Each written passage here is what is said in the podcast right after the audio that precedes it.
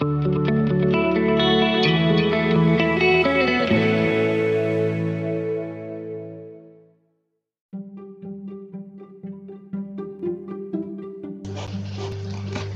excelente liga. Te presento el día de hoy un nuevo episodio de Migramon. Hoy te vamos a presentar a Yvonne.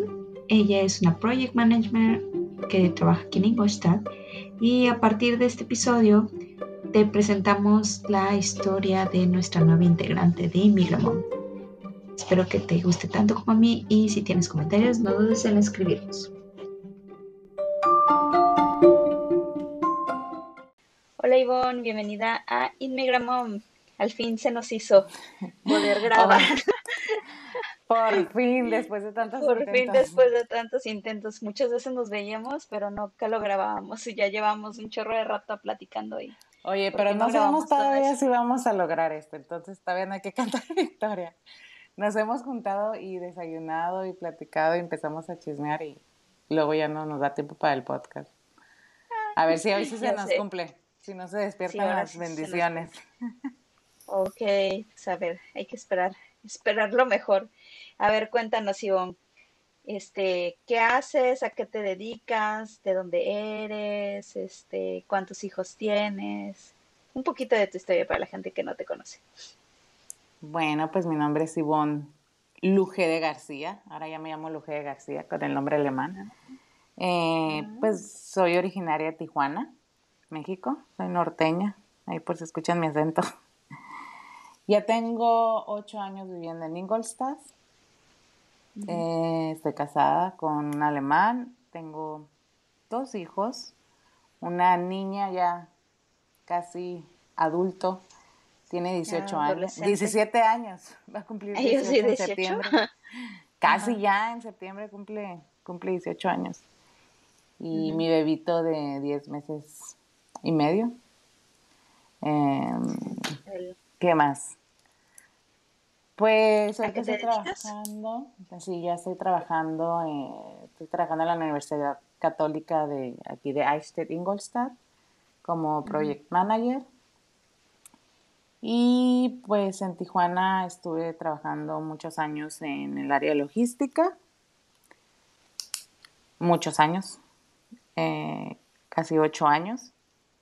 Y pues luego me mudé para acá a Alemania y fue cuando empecé con mi maestría. Terminando la maestría, conseguí el trabajo donde estoy. Y esto ya tengo un año, voy a cumplir un año en Elternzeit o en, ¿cómo se dice? En la pausa de como- maternidad.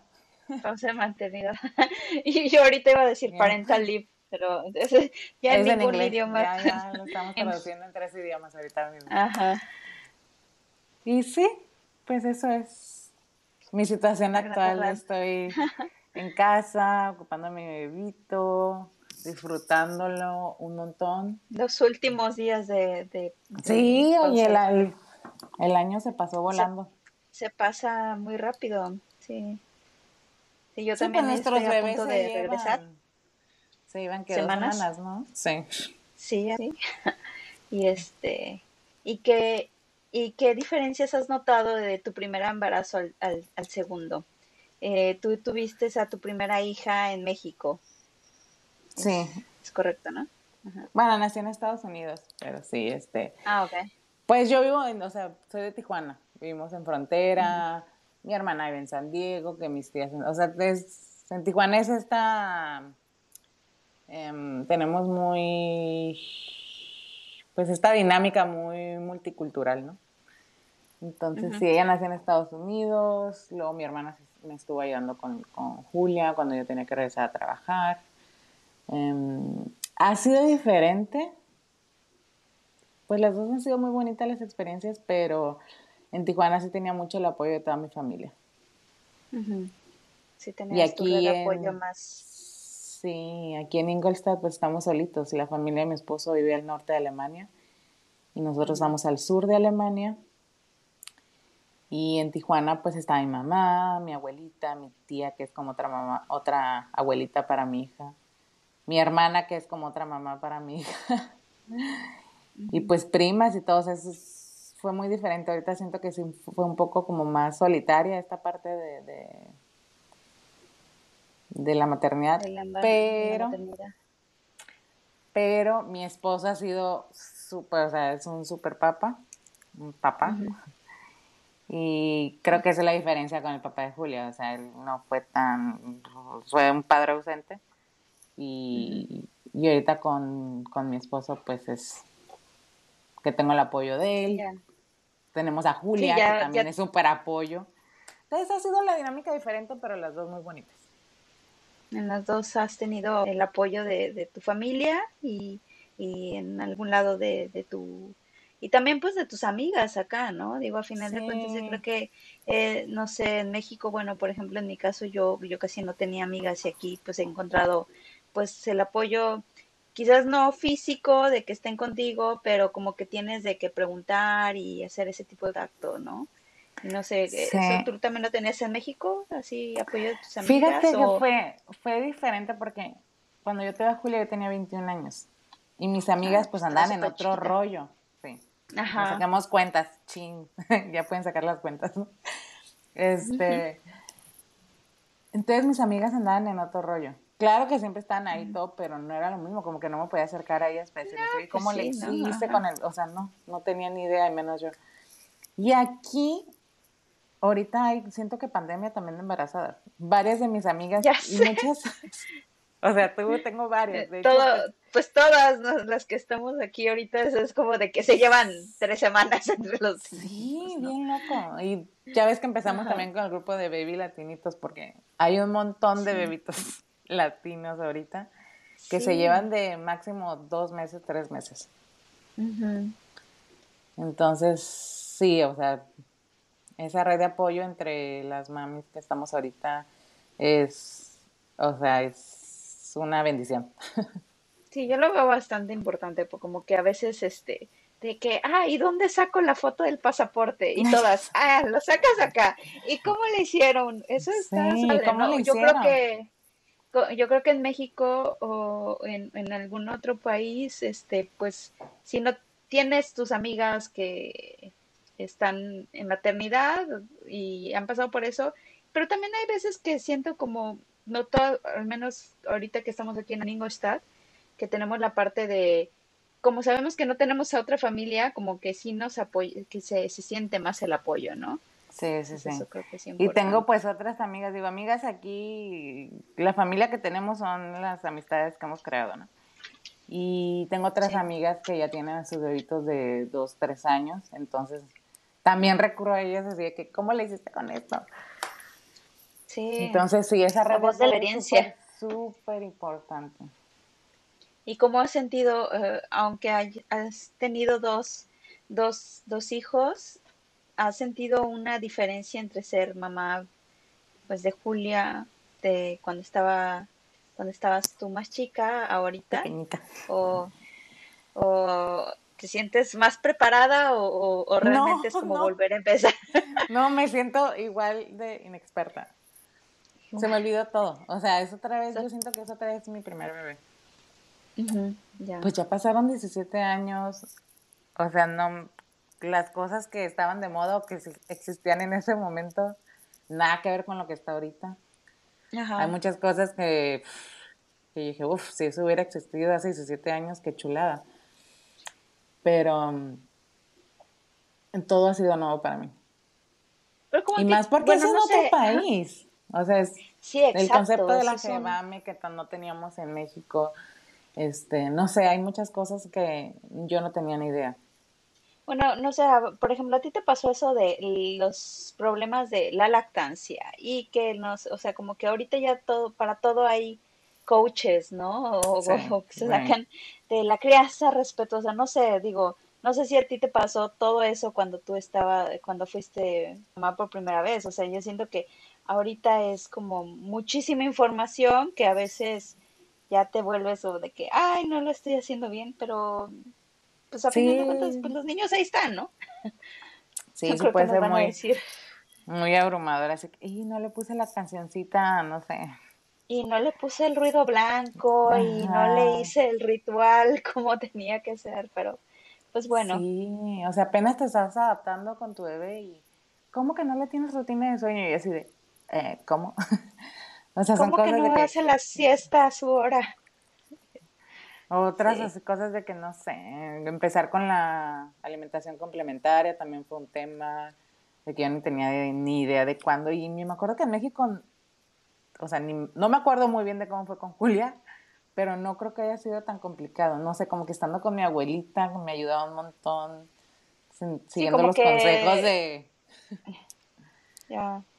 Sí, o sea, bueno, yo, por ejemplo, pues es mi primer hijo y no, no tengo la, eh, la dicha de tener así a mi mamá o a mis tías o a mis abuelas y pues sí, o sea, solamente tengo consejos del YouTube y de las demás amigas, ¿no? Y sí. es como que, ay Dios, ahí te, te, dan tanta información que yo creo que sí, en algún momento en lugar de, ayudarte, como que sí te, te frena y, no sigues tu instinto. Pues sí, el tema, el tema de la maternidad en el extranjero sí es complicado. Y otra cosa es de que ahorita estoy disfrutando mucho el poder, o agradezco mucho el, el que puedo estar con Mats sin tener la necesidad de ir a trabajar. O sea, todos estos este, beneficios que ofrece que ofrece Alemania por la parte laboral y que tienen un chorro de prestaciones, o sea, eso es, una chulada. O sea, no me imagino que eso pasaría en México. O sea, cuando tú lamentablemente tu primera hija, tú, tú, tuviste a tu a tu bebé y luego tuviste que seguir trabajando. O sea, no tuviste o como Yo todavía no trabajaba, todavía no trabajaba, eh, pero sí tuve que empezar a buscar trabajo porque me separé del papá de Julia cuando ella tenía tres meses. estabas ya. ¿Estabas estudiando? Sí. Justo terminé la carrera en junio, julio y, y Julia nació en septiembre. Ya no me acuerdo si era ah, junio, julio, pero o sea, terminé la carrera y luego en septiembre ya. O sea, terminaste y luego en septiembre y... O sea, estaba con la tesis y todo así, bien embarazada. Ya. Y entonces me separo, Bueno... Y fue así de que... Bueno, no, no me, no me, yo estaba que no me voy a separar porque está la bebita chiquita, no tengo trabajo. Después de eso aprendí lo de tener eh, independencia financiera. ¿Cómo se dice así, no? Sí, independencia financiera, sí. Sí, sí, sí. Muy importante. Consejo de vida. Sí. Porque, o sea, no te quieres separar del papá o no quieres dejar eso de estar con tu pareja porque, ¿cómo le voy a hacer con una bebita recién nacida y no tengo otro ingreso y quién me va a mantener? O sea, estoy viviendo cosas tan chica, muy feas. ¿no? 21 años.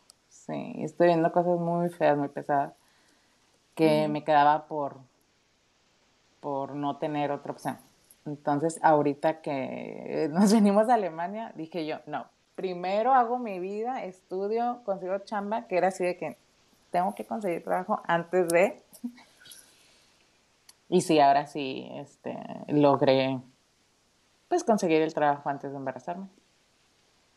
Digo, creo que eso es importante, ¿no? Como ver cómo está tu relación porque muchas veces dice, ay, bueno, mi relación está tan, tan padre, pero voy a tener un hijo y se va a componer, ¿no?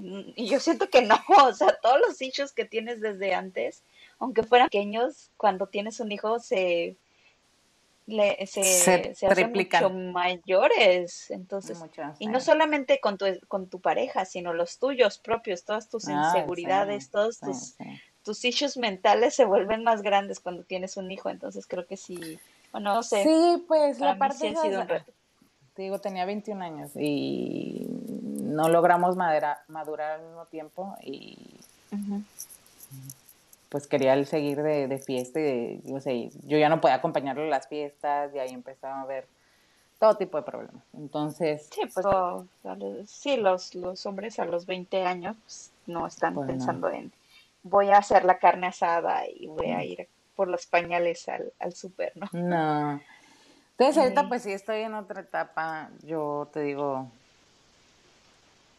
Julia son mis ojos y mi adoración y lo viví súper bonito. A mí se me cayó el 20 de que ya era mamá, pero, pero pues es bien diferente cuando estás en la crianza junto con tu pareja. Es muy bonito. Cuéntame, ¿cómo llegaste de Tijuana a Ingolstadt? Pues por mi esposo. él tuvo la oportunidad de venirse a trabajar acá a Alemania Ay, bueno. Y yo, nosotros nos conocimos primero trabajando en una empresa en Tijuana. Bueno, primero empezó todo por un proyecto en Los Ángeles, donde mandaban a mi esposo al proyecto. Yo también estoy trabajando en ese proyecto y fue donde nos conocimos. Y luego de ahí, pues ya bien enamorado, él dijo, no, yo me voy contigo a México. Y yo así de, nah. Dije, espérate tantito. ¿Cuánto pues tiempo llevaban? Eh, fueron cuestión de seis meses. Súper rápido. Sí, digo. Super crush.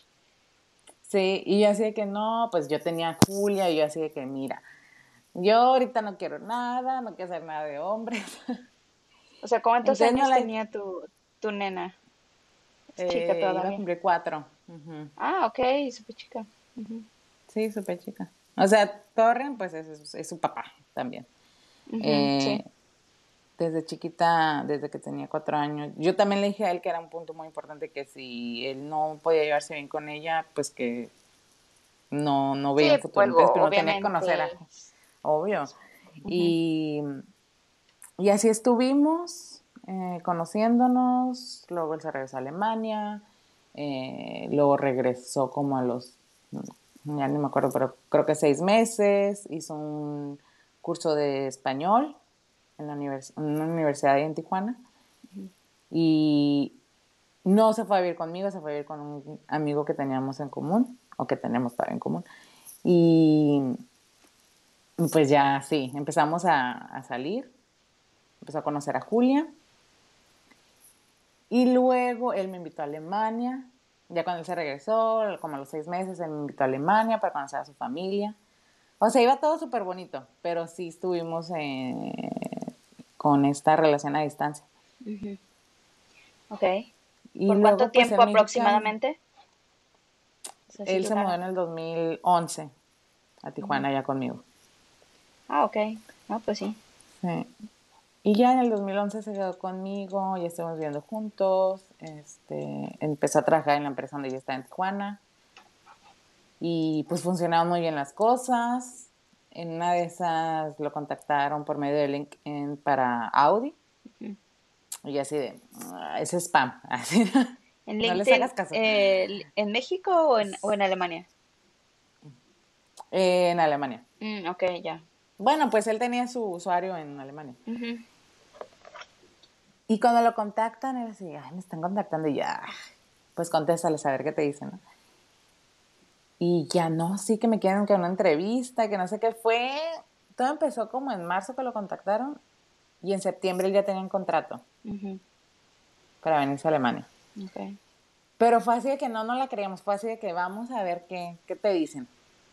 Y pues pasó una ronda de entrevistas, luego la segunda, luego invitaron a una entrevista presencial. Y él decía que no, pues sí me están invitando a Audi Alemania. Y yo, ¿qué? ¿No es Audi México? Ah, ok, fue, fue como al mismo tiempo entonces, del proyecto de México. Wow. Sí. Era en el 2014-15. Sí. Y era cuando querían abrir la planta de México. Sí, en ese, en ese entonces. Y, y luego ya me dice así como que no, que es en, en Audi en Ingolstadt. Y yo, ¿en Ingolstadt? O sea, ¿qué es eso? o sea, en mi vida había escuchado de Ingolstadt. Y pues ya, este, fue cuando me preguntó le pregunté a mi mamá primero también si, si dejaba que me fuera y yo decía, ay, ok. Eh, pero fue un detalle bonito el preguntarle a mi mamá. Yo le dije que si nos teníamos un año para intentarlo y para ver si nos adaptábamos y a ver cómo sentía Julia también. Y pues de eso ya fue hace ocho años. Qué rápido se pasa el tiempo. Entonces ya tienes... Ese año ya se convirtió en ocho, años. Ocho años viviendo en Ingolstadt. Sí, desde el 2015. Y llegaste y ah, automáticamente ya habías entrado en la universidad o esperaste. No, hombre, no, no, no, eso fue un camino largo. O sea, primero llegamos y no sabemos nada de alemán porque no está en nuestros planes modernos a Alemania. Ajá, ya. Entonces entramos, llegamos y justo llegamos en, cuando Julia estaba en la cuarta clase, en el cuarto grado. Que es en Alemania es todo un tema porque es justo cuando se decide casi el futuro de los niños. Sí, van a ir de panadero a doctor, ¿no? Ajá. De ahí se decida qué tipo de escuela van a seguir estudiando. Entonces nos tocó, pues ahí mi prioridad fue que Julia mm, aprendiera el alemán. Nos metimos luego, luego las dos a clases de alemán, pero era llevarla a la primaria y luego saliendo llevarla a clases extras de alemán y luego llevarla a otra escuela de alemán. Ok. Tenía clases privadas y luego la clase en el Volkshochschule. O sea, era... Súper intenso. Así, para una niña... Sí, súper intenso. Porque teníamos... Sí, pobre, nueve años porque teníamos lo que restaba de ese cuarto grado para que los maestros la pudieran em, calificar. y, pues sí, sí, eso fue al principio meternos a estudiar el alemán. Yo luego dije, bueno, ya estoy estudiando el alemán, a la par estuve buscando trabajo, pero pues no, o sea, casi me decían, no, sigue estudiando alemán mejor. Sí, tuve entrevistas hasta eso, o sea, eso era como que lo que me motivaba de que sí me invitaban a la entrevista. Te digo, de 100 correos que mandé, me invitaron a, a lo mejor a 5. Bueno, te invitaron a las entrevistas. Unos sí me contestaban. Sí, sí, sí. Y, y ya luego cuando vi que no, no veía claro que iba a conseguir un trabajo, este, fue cuando decidí tomar la maestría. Dije, bueno, a lo mejor con maestría tengo más posibilidades. Y a la vez para como involucrarme un poquito más en la cultura, aprender el vocabulario que se necesita ya, ponle en la universidad o en el área laboral, porque pues lo que aprendes en la escuela de idiomas no, no, te sirve mucho para... Es como para, para, la, la, vida cotidiana, pero ya para tener este, en el ámbito laboral.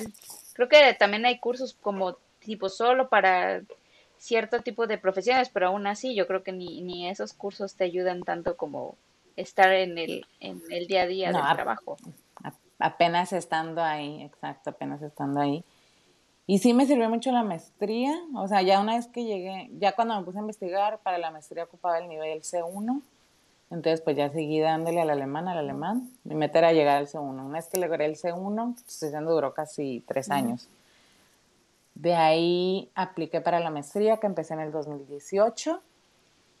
Pues sí, fueron casi unos tres años. Empecé en el 2018, en septiembre, y duró dos años. En el 2020 terminó la maestría, presentó mi tesis, y un día después de presentar mi tesis me invitan para una entrevista de trabajo.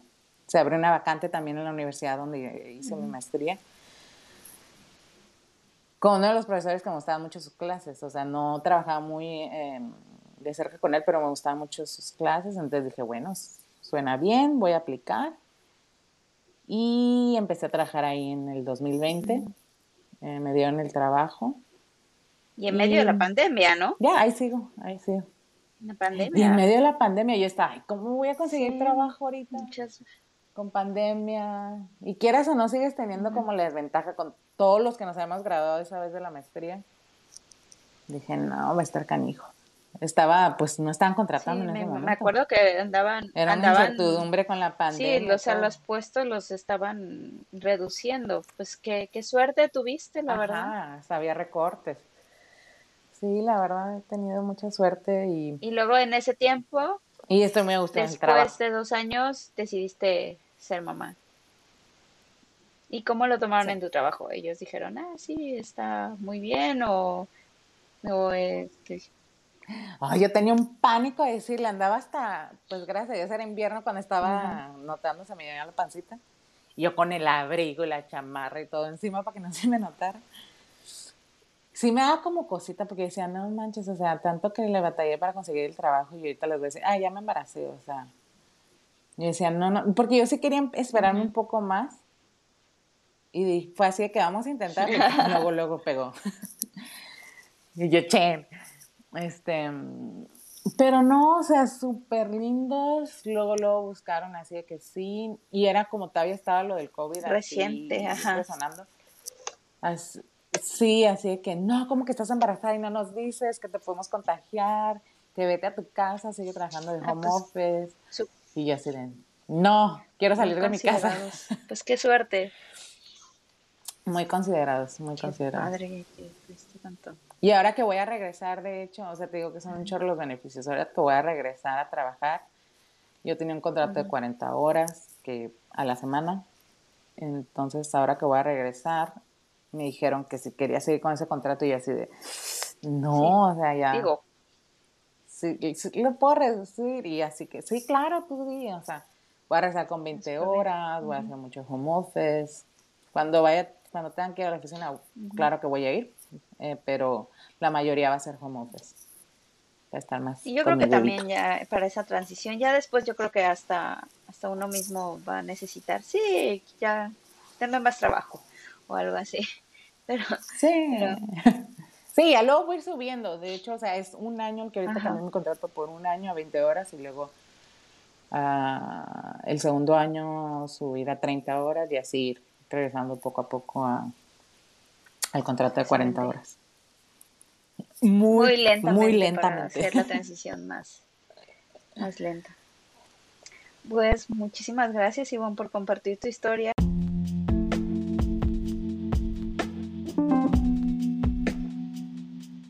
Espero que este episodio te haya gustado tanto como a mí. La verdad es que Ivonne es una de las mujeres más emprendedoras que he conocido aquí en Ingolstadt y Estoy muy contenta de que forme parte del equipo de Inmigramom a partir de ahora.